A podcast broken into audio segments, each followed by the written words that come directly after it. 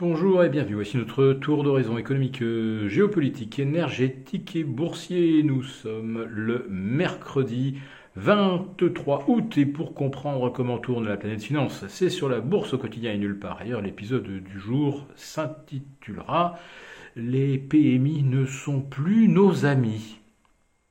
Alors on nous parle de la prospérité française, de cette croissance que l'Europe entière nous envie, en tout cas, les Allemands, oui, ça c'est sûr. Ils se dirigent vers un troisième trimestre de récession. Mais commençons par la France et les derniers chiffres donc d'activité, les PMI. Ça c'est intéressant puisque le PMI euh, c'est euh, l'activité anticipée et euh, ce n'est pas un, coup d'œil dans le rétroviseur. Alors qu'est-ce qu'on voit aujourd'hui? Eh Bien que l'indice flash composite de l'activité française a stagné. Ouf, ça ne baisse pas. Au, mois de, euh, au mois d'août, mais on est à un niveau très faible de 46,6 et le secteur des services, qui est bien sûr aujourd'hui euh, le principal marqueur économique, puisque l'industrie ne représente plus que 9% du PIB français. Donc les services, c'est quasiment tout le reste, moins l'agriculture. Bref, on est à un plus bas de 30 mois à 46,7 contre 47,10 au mois de juillet. Donc la dégradation est assez notable. En ce qui concerne le PMI manufacturier, la baisse est un petit peu moins importante à 45,8, mais là aussi ça reste très très loin du seuil d'expansion des 50. Mais jetons maintenant un coup d'œil chez notre principal partenaire économique, l'Allemagne, où le euh, PMI des services, là aussi c'est le secteur dominant, même si en Allemagne l'industrie représente un peu plus de 16,5% euh, de l'économie, eh bien là c'est une chute assez abyssale puisqu'on tombe à 47,3 contre 51 au mois de juillet et on attendait même un rebond de on attendait même un rebond de 0,5 à 51,5.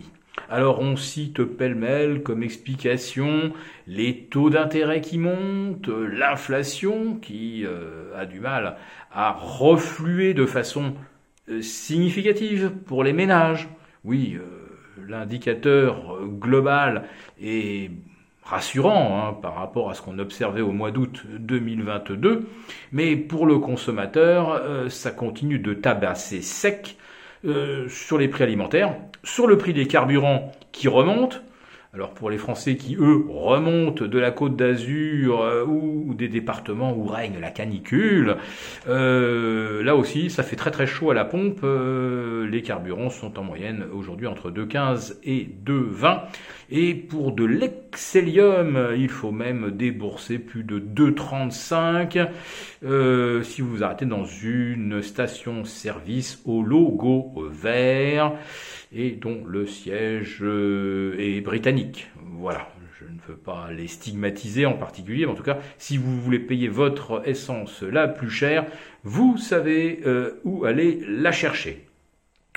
Donc l'Allemagne, euh, on commence à la qualifier d'homme malade euh, de l'Europe. Ça fait plus de 20 ans que ce qualificatif ne leur a pas été attribué.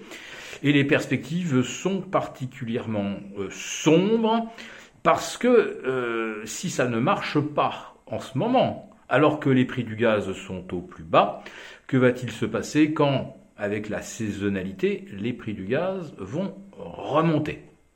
Et puis je signale euh, que la vague de chaleur actuelle, euh, on ne peut pas parler de canicule en Allemagne, mais il rencontre là-bas aussi des conditions anticycloniques.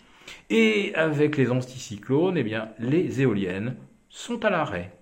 Elles l'ont été d'ailleurs très longtemps cet hiver, euh, suite à des conditions anticycloniques euh, qu'on n'avait encore pas observées. Alors c'était là une bulle d'air froid, mais ça aboutissait à ce que les grands moulins à vent étaient complètement euh, arrêtés.